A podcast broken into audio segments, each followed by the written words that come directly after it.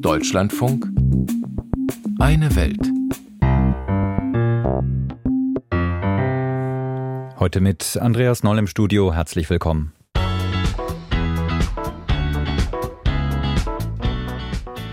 Es herrscht wieder Kriegsalarm im Nahen Osten. Ein Angriff der islamistischen Hamas mit wohl tausenden Raketen und Dutzenden Terrorkommandos hat Israel heute Morgen überrascht.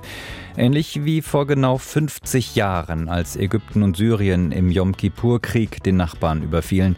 Die Ereignisse damals und die Auswirkungen bis heute sind das Schwerpunktthema in dieser Sendung, in der wir auch auf den gefährdeten EU-Flüchtlingspakt mit Tunesien schauen und wir haben einen Beitrag über die Lage der Uiguren in China. Gibt es dort eine Rückkehr zur Normalität?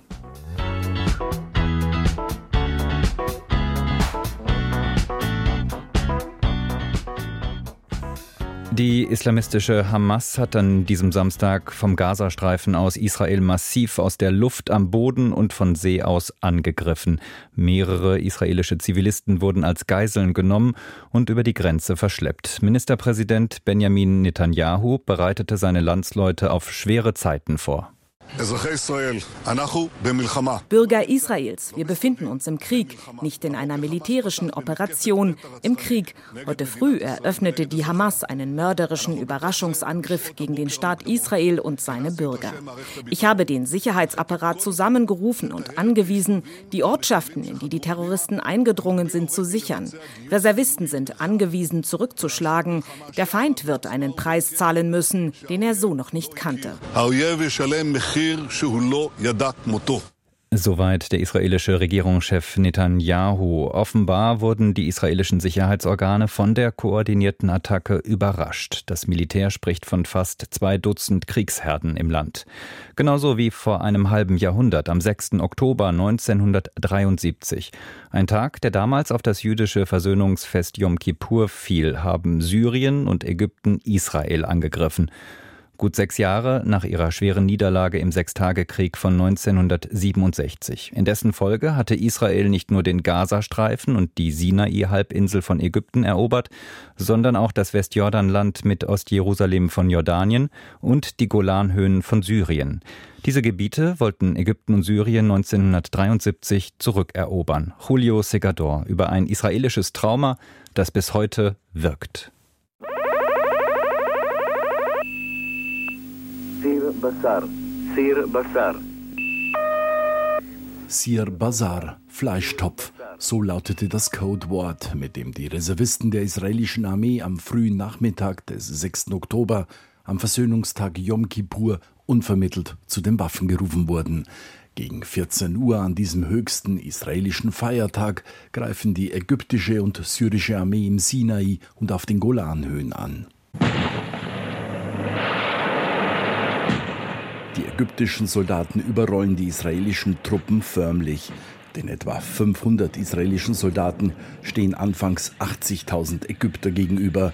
Sie sind chancenlos und fassungslos, so wie Ave Yaffe aus Jerusalem, der am Suezkanal die Stellung hält. Es war so viel Feuer, so viele haben den Kanal überquert, dass ich einfach nur gelacht habe. Das schien mir absurd. Wir waren so wenig Mann, nur 19 Soldaten. Und Flugzeuge, Panzer, Artillerie und Soldaten greifen uns an. Viel zu viele für uns wenig. Israel gerät in den ersten drei Tagen des Yom Kippur-Krieges buchstäblich unter die Räder. Erst nach vier Tagen und immensen Verlusten auf beiden Seiten wendet sich das Blatt. Israels Ministerpräsidentin Golda Meir schwankt in ihrer Rede an die Nation am vierten Kriegstag zwischen Hoffnung und Verzweiflung. Vor vier Tagen habe ich euch mitgeteilt, dass Ägypten und Syrien gemeinsam erneut unseren Staat angegriffen haben. In diesen vier Tagen hatten wir sehr bittere Stunden. Wir hatten auch ermutigende, gute Stunden. Das ist das Ergebnis der Aktion unserer Söhne. Dass Israel von seinen Feinden so sehr überrascht werden konnte, lag an einer fatalen Fehleinschätzung der Geheimdienste. Vor allem dem Militärgeheimdienst Amman hätten zahlreiche eindeutige Hinweise vorgelegen, die aber nicht ernst genommen wurden, erklärt der Politologe Uri Bar Joseph. It ignored alle Warnungen hinsichtlich des Kriegsbeginns wurden ignoriert. 48 Stunden vor dem ersten Angriff gab es genügend Hinweise und man hätte die politische Führung entsprechend instruieren müssen. Doch diese eindeutige Warnung gab es erst zehn Stunden vor Kriegsbeginn. Erst als die USA den Verbündeten über eine Luftbrücke mit Waffen versorgten, wendete sich das Blatt zugunsten Israels. Auf Druck der damaligen Supermächte einigten sich die Kriegsparteien nach fast drei Wochen Krieg auf einen Waffenstillstand. Was blieb, war ein tiefes Trauma in der israelischen Gesellschaft, das bis heute anhält. Die hohe Zahl an Toten in so kurzer Zeit ist ein Grund dafür, doch es gibt noch einen zweiten, erläutert Experte Uri Bar Joseph. Der tiefe Graben zwischen dem grenzenlosen Selbstvertrauen auf die eigene Stärke nach dem Sechstagekrieg einerseits und dem Gefühl, wir verlieren den dritten Tempel, also unser Land, das führte zu einem riesigen Schock. Dazwischen lagen nur 24 Stunden. Das hat tiefe Narben auf unseren Seelen hinterlassen. 50 Jahre nach dem Yom Kippur-Krieg sieht sich das Land erneut mit einer schweren Bedrohung konfrontiert dieses Mal jedoch auch von innen. So warnte Israels Präsident Yitzhak Herzog unlängst davor, dass der Preis der gesellschaftlichen Spannungen infolge der Proteste erneut unerträglich sein könnte. Israel stehe vor einer Prüfung, als habe das Land nichts aus dem Yom Kippur-Krieg gelernt. Derjenige, der von einem Teil der israelischen Gesellschaft dafür verantwortlich gemacht wird, dass das Land gespalten ist, glaubt dagegen, die richtigen Lehren aus dem traumatischen Krieg gezogen zu haben. Premier Benjamin Netanyahu. Dank der Stärke, die wir seit dem Yom Kippur-Krieg kontinuierlich kultivieren, verteidigen wir unser Land energisch. Dank dieser Stärke schrecken wir unsere Feinde ab. Dank dieser Stärke erreichen wir Frieden mit unseren Nachbarn. Vor 50 Jahren war sich der größte Teil des Nahen Ostens in seinem Hass gegen Israel einig und heute wollen viele Länder des Nahen Ostens Frieden mit Israel. 1979, nur sechs Jahre nach dem Ende des Yom Kippur-Krieges, unterzeichneten Israel und Ägypten einen Friedensvertrag, den ersten Israels mit einem arabischen Nachbarn. Seither folgten weitere und wie diese Nachbarn, die mit Israel Frieden schließen wollen, auf den neuen Kriegsalarm im Nahen Osten reagieren, wird in den kommenden Tagen eine der zentralen Fragen sein. Julio Segador über das israelische Trauma Yom Kippur. Nach anfänglichen militärischen Niederlagen konnten die israelischen Streitkräfte im Yom Kippur-Krieg vor 50 Jahren die Oberhand gewinnen, auch weil die USA das Land mit Waffen versorgt haben. Am 24. Oktober 1973, fast drei Wochen nach Beginn der Kämpfe, trat ein von den UN vermittelter Waffenstillstand in Kraft. Die Waffen schwiegen fortan. Wirtschaftlich sollte die Welt die Folgen dieses Krieges aber noch lange spüren. Yom Kippur löste die erste Ölkrise aus. Nach der militärischen Niederlage blieb der Ölpreis die verbliebene scharfe Waffe der arabischen Staaten. In die Geschichtsbücher der arabischen Welt, berichtet Moritz Behrendt, ist der Yom Kippur-Krieg gleichwohl als gefeiertes Ereignis eingegangen. Es ist der größte Erfolg in der Geschichte der Muslime und der Ägypter. Wir erzählen unseren Kindern, dass die Armee das Wichtigste in unserem Leben ist. Sie ist unsere Basis. Wir können eine andere Meinung haben als die Regierung, aber die Armee ist unser Leben. Wenn Ägypter heute über den Yom Kippur-Krieg reden, hier wird der Oktoberkrieg genannt, dann fallen häufig große Worte. Vom heldenhaften Sieg ist die Rede. Es ist das, was im Schulunterricht gelehrt wird. Selbstverständlich besteht das Ziel von Lehrbüchern darin, die Moral der Schüler zu heben und ihnen einen Sinn von Zugehörigkeit zu vermitteln, sagt der Historiker Gamal Chakra. Für ihn ist der Krieg unmittelbar verbunden mit einem genialen Plan der ägyptischen Armee. Gemeinsam und abgestimmt griffen Ägypten und Syrien am 6. Oktober Israel an. 1973 fiel dieser Tag auf Yom Kippur, das jüdische Versöhnungsfest. Im israelischen Generalstab waren Warnungen, dass die arabischen Nachbarn gerade jetzt angreifen könnten, nicht ernst genommen worden. Die israelischen Truppen wurden überrumpelt. Darauf hatte die ägyptische Armee gesetzt. 1973 am Tag des Kriegsbeginns meldete Radio Kairo Im Namen des barmherzigen und gnädigen Gottes, unseren Streitkräften ist es gelungen, den Suezkanal auf der gesamten Länge zu überqueren. Das Ostufer des Kanals wurde eingenommen. Unsere Armee setzt derzeit ihren Kampf gegen den Feind erfolgreich fort. Schnell nutzte die Regierung von Präsident Anwar al-Sadat die Erfolgsmeldung, um patriotische Begeisterung zu wecken, auch mit eigens zum Kriegsbeginn komponierter Musik. Ein Motiv der ägyptischen Armeeführung war es, die Niederlage im Sechstagekrieg von 1967 vergessen zu machen. Damals war die ägyptische Luftwaffe von den israelischen Kampfjets am Boden zerstört worden und die Araber galten den Israelis militärisch als hoffnungslos unterlegen. Diesen Eindruck sollte der Krieg 1973 widerlegen. In der ägyptischen Öffentlichkeit sei dies gelungen, sagt die Freiburger Historikerin und Islamwissenschaftlerin Johanna Pink. Auch dank der Propaganda des Regimes. Die ist bis heute ganz stark, weil wir ja bis heute auch mit Ausnahme von vielleicht zwei Jahren mal zwischendurch eine Militärdiktatur haben. Das heißt, es gibt ein ganz großes staatliches Interesse daran, die Rolle der Armee auch zu stärken. Und dafür ist der Oktoberkrieg einfach bis heute das zentrale Moment, den man zudem auch noch als Erfolg verkauft. Allerdings wendete sich im Oktoberkrieg nach gut einer Woche das Geschehen. Dank massiver Militärhilfe aus den USA schlug die israelische Armee die Syrer im Norden und die Ägypter auf der Sinai-Halbinsel zurück. Dort rückten israelische Einheiten vor, überquerten den Suezkanal und standen bald gut 100 Kilometer vor Kairo. Aber darüber wird in Ägypten nicht so gerne gesprochen. Johanna Pink. Das ist natürlich in der ägyptischen Kriegswahrnehmung dann sehr stark heruntergespielt worden gegenüber dem Erfolg dieses Überraschungsangriffs, der erstmal überhaupt zeigen sollte, dass eben die arabischen Armeen, vor allem die ägyptische Armee, nicht völlig unfähig ist. Die Erzählung vom heldenhaften Sieg wird in Ägypten kaum hinterfragt, schon gar nicht öffentlich. Das Militär ist zu mächtig, bestimmt Politik und Wirtschaft im Land. Dennoch verfängt die Propaganda längst nicht mehr bei allen. Manchen ist der 6. Oktober heute eher egal. Es ist halt ein freier Tag. Und im Fernsehen werden die Feierlichkeiten gezeigt und Videos aus der Kriegszeit. Mir bedeutet es nichts. Wirklich gar nichts.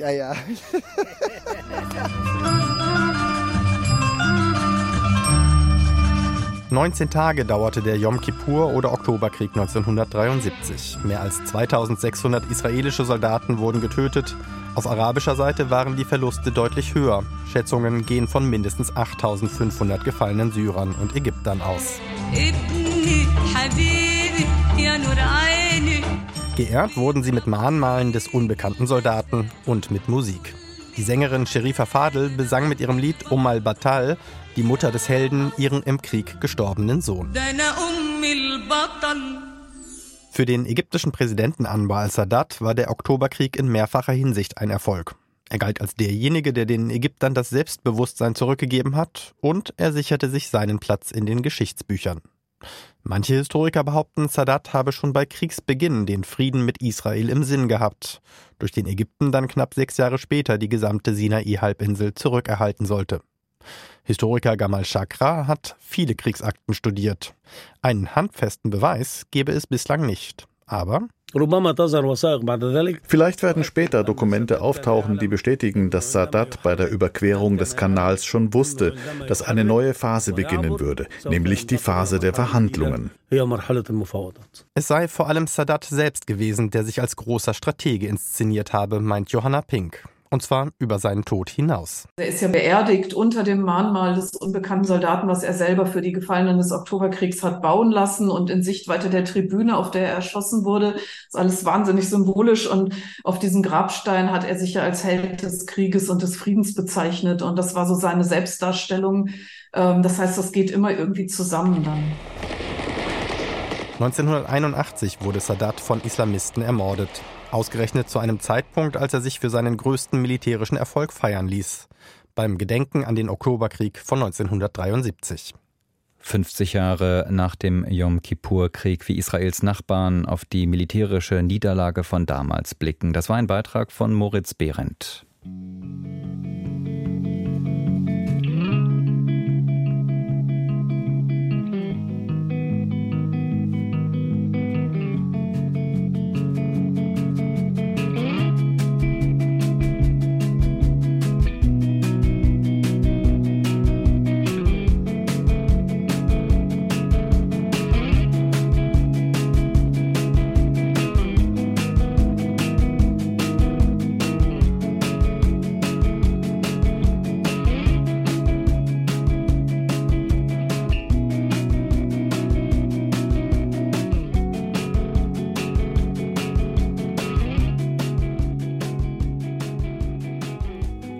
Der Streit um die Asyl- und Migrationspolitik lähmt die Europäische Union seit vielen Jahren. Beim EU-Gipfel in Granada haben gestern Ungarn und Polen eine gemeinsame Erklärung dazu verhindert.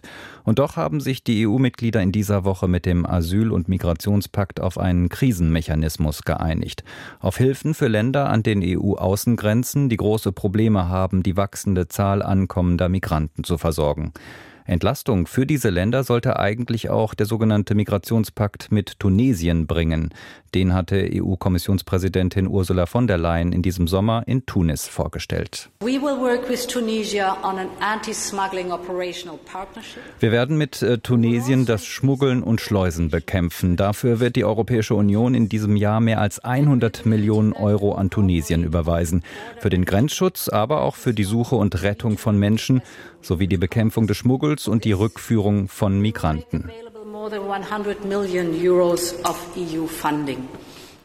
EU-Kommissionspräsidentin Ursula von der Leyen in Tunis. Diesen Migrationspakt hat die tunesische Seite vor wenigen Tagen allerdings in Frage gestellt. Staatspräsident Kais Said lehnt die Auszahlung des so wörtlich lächerlichen Betrages aus Brüssel ab.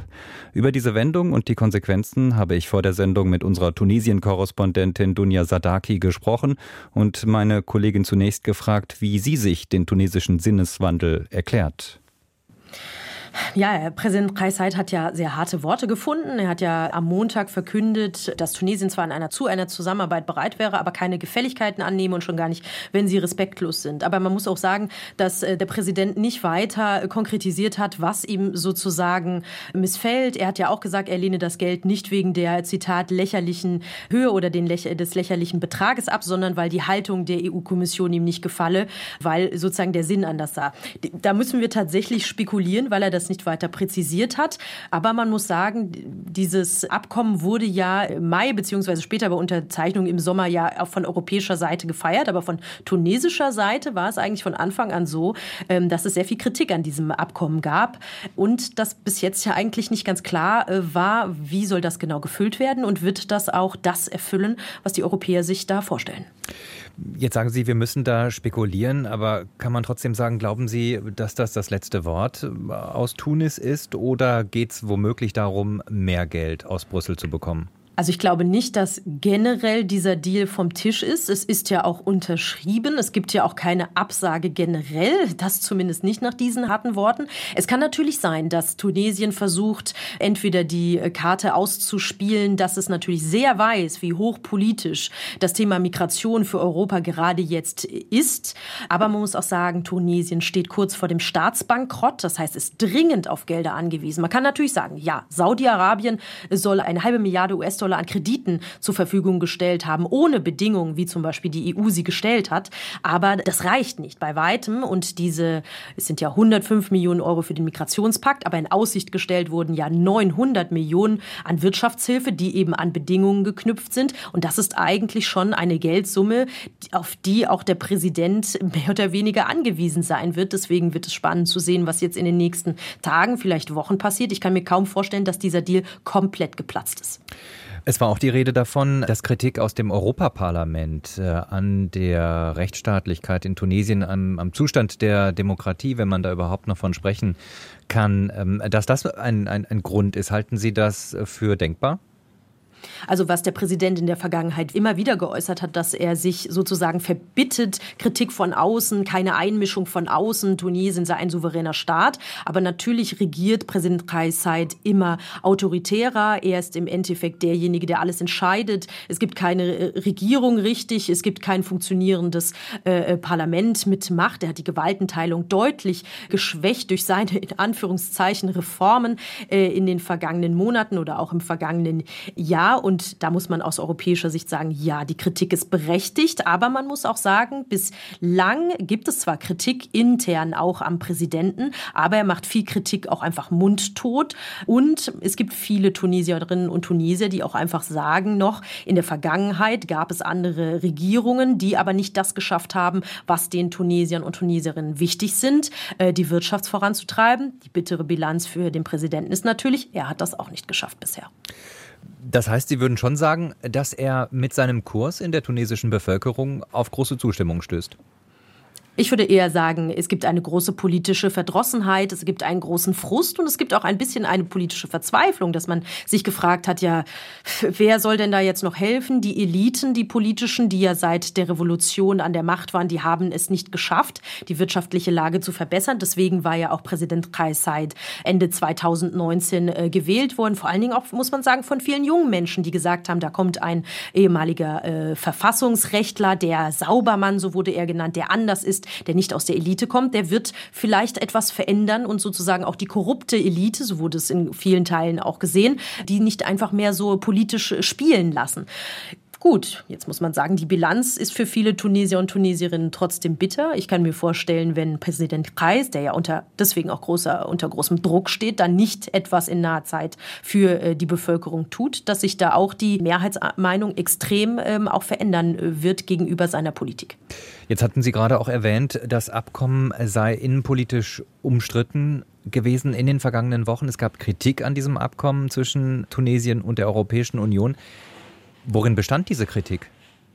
Also die größte Kritik kam auf jeden Fall von Menschenrechtsaktivisten, die gesagt haben, da bezahlt Europa für äh, die unmenschliche Behandlung von Geflüchteten und Migranten in äh, Tunesien. Man muss auch sagen, der Präsident Kais Saied hat selbst Anfang des Jahres eine Rassismusdebatte im Land ausgelöst, da er Geflüchtete und Migrantinnen für Verbrechen im Land verantwortlich gemacht hat. Äh, schwarze Migranten selbst haben von mehr Gewalt, mehr Aggression, mehr Rassismus, aber auch mehr Razzien gegen sie berichtet. Und Menschenrechtsorganisationen vor Ort haben die Situation Situation für die Betroffenen als katastrophal beschrieben. Ich war selbst zu der Zeit äh, kurz danach in Tunesien, wo viele Menschen, die betroffen sind, mir gesagt haben, wir haben uns nicht getraut, vor die Tür zu gehen. Ähm, und danach gab es auch Berichte, auch noch genau äh, ungefähr zu dem Zeitpunkt, als dieser europäische Deal abgemacht wurde, dass Menschen in die Wüste geschickt worden sind, ohne Lebensmittel, ohne Wasser. Und da wurde von Menschenrechtsseite gesagt, ach, das ist für was die Europäer offenbar bezahlen. Damals war es so, dass viele Menschen Reis ausgenommen haben, äh, manche über freiwillige Rückkehrflüge Züge ihrer Botschaften, andere aber über äh, Boote über das Mittelmeer und Menschenrechtsaktivisten vor Ort haben mir gesagt, und viele haben viel eher die Flucht aus Tunesien gesucht über noch unsichere Boote, über äh, in noch unsicheren Zeiten bezogen auf die, äh, die Situation auf dem Meer, um einfach dieser Situation zu entfliehen. Und das sei unter anderem auch ein Grund, warum man mehr Menschen beobachtet, die sich über das Mittelmeer von Tunesien aus Richtung Südeuropa machen. Also dafür sei der Präsident auch verantwortlich. Von daher ist die große große Frage schon, ist das überhaupt die Person, mit der man verlässlich Verträge machen kann, beziehungsweise wo man auch das äh, aus europäischer Sicht rausbekommt, was man eigentlich möchte. Denn bis jetzt, muss man auch sagen, sind die Zahlen nicht zurückgegangen. Der Streit um den Migrationspakt mit Tunesien, das waren Einschätzungen von unserer Tunesien-Korrespondentin Dunja Sadaki.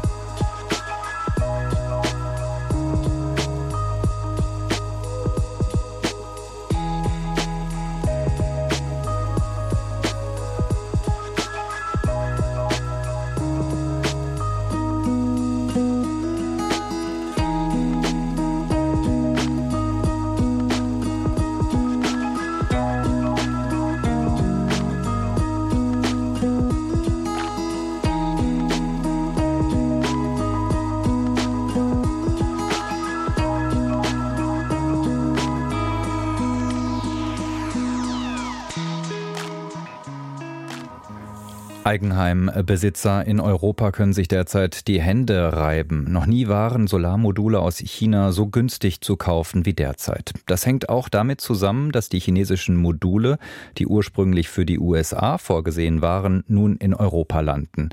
Der europäische Markt wird geflutet, da ein US-Gesetz die Einfuhr von Polysilizium aus der Uiguren-Provinz Xinjiang in die USA verbietet. Die USA wollen damit die Zwangsarbeit sanktionieren, unter der die Uiguren leiden. In Deutschland dagegen ist das Schicksal der gut 12 Millionen mehrheitlich muslimischen Uiguren derzeit kein zentrales politisches Thema. Im Gegenteil, zwei renommierte deutsche Sinologen sprechen gar von einer Rückkehr zur Normalität in Xinjiang. Benjamin Eisel mit den Hintergründen. Die emeritierten Sinologie-Professoren Helwig Schmidt-Glinzer und Thomas Heberer finden, in Xinjiang gebe es deutliche Anzeichen für eine Rückkehr zur Normalität. Das schrieben die durchaus anerkannten China-Wissenschaftler in einem Gastbeitrag für die Neue Zürcher Zeitung im September und sorgten damit für großes Aufsehen.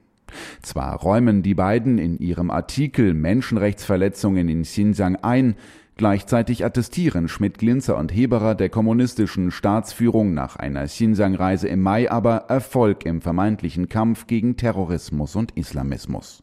So gebe es weniger Straßensperren, die Lager sollen weitgehend aufgelöst sein.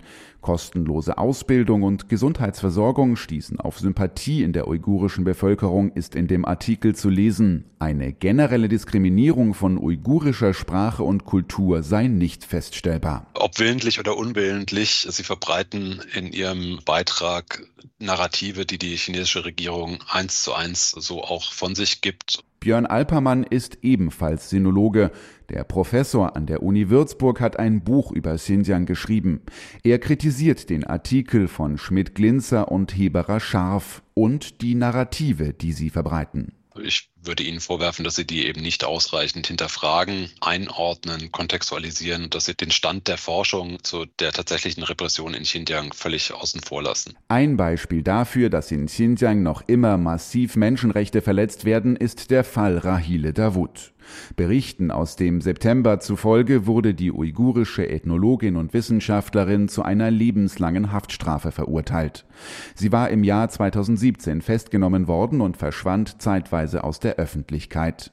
Nach Angaben der Menschenrechtsorganisation Duihua Foundation wird ihr vorgeworfen, sie habe die Staatssicherheit gefährdet. An den Vorwürfen ist meiner Meinung nach überhaupt nichts dran. Der Fall stehe sinnbildlich dafür, dass den Uiguren ihre intellektuelle, geistliche und kulturelle Elite genommen werden soll, so der Sinologe Björn Alpermann. Das, was ich über Rahile Davut aus ihren Schriften und aus Gesprächen mit Leuten erfahren habe, die sie persönlich kennengelernt haben, kann man davon ausgehen, dass das wirklich aufgeblasene Vorwürfe sind, die aus der Luft gegriffen sind, um eben mit ihr, genauso wie andere uigurische Intellektuelle, mundtot zu machen.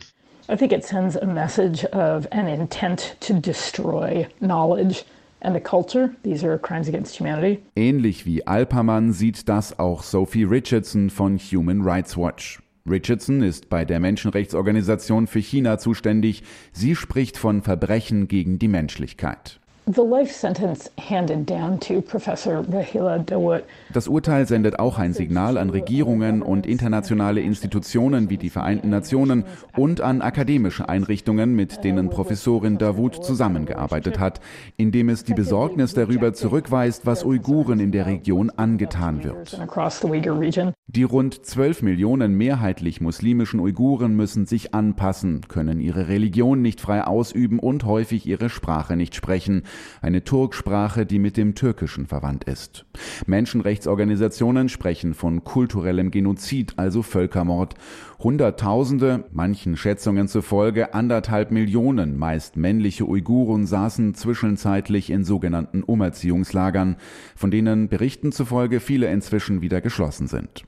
Dennoch könne und dürfe man nicht von Normalität sprechen, wie die beiden China-Wissenschaftler Helwig Schmidt-Glinzer und Thomas Heberer in ihrem Artikel für die NZZ, so Sophie Richardson von Human Rights Watch. Weiter unter Druck die Lage der Uiguren in Xinjiang. Hintergründe waren das von unserem China-Korrespondenten Benjamin Eisel.